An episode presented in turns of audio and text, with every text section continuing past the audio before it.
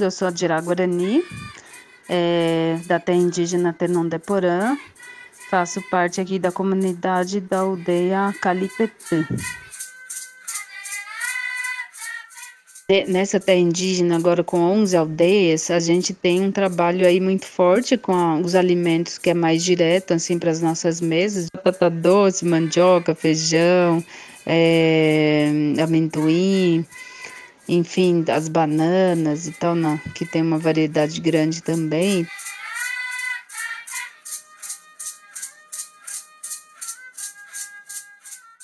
E aí então a gente também tem uma dinâmica de receber visitas, por exemplo, de Diruá, de não indígena, mas também de receber visitas de outras aldeias e fazer mutirão para plantio de árvores frutíferas. E aí, ainda que algumas delas sejam frutíferas, não propriamente para o nosso consumo direto, mas pensando na manutenção mesmo.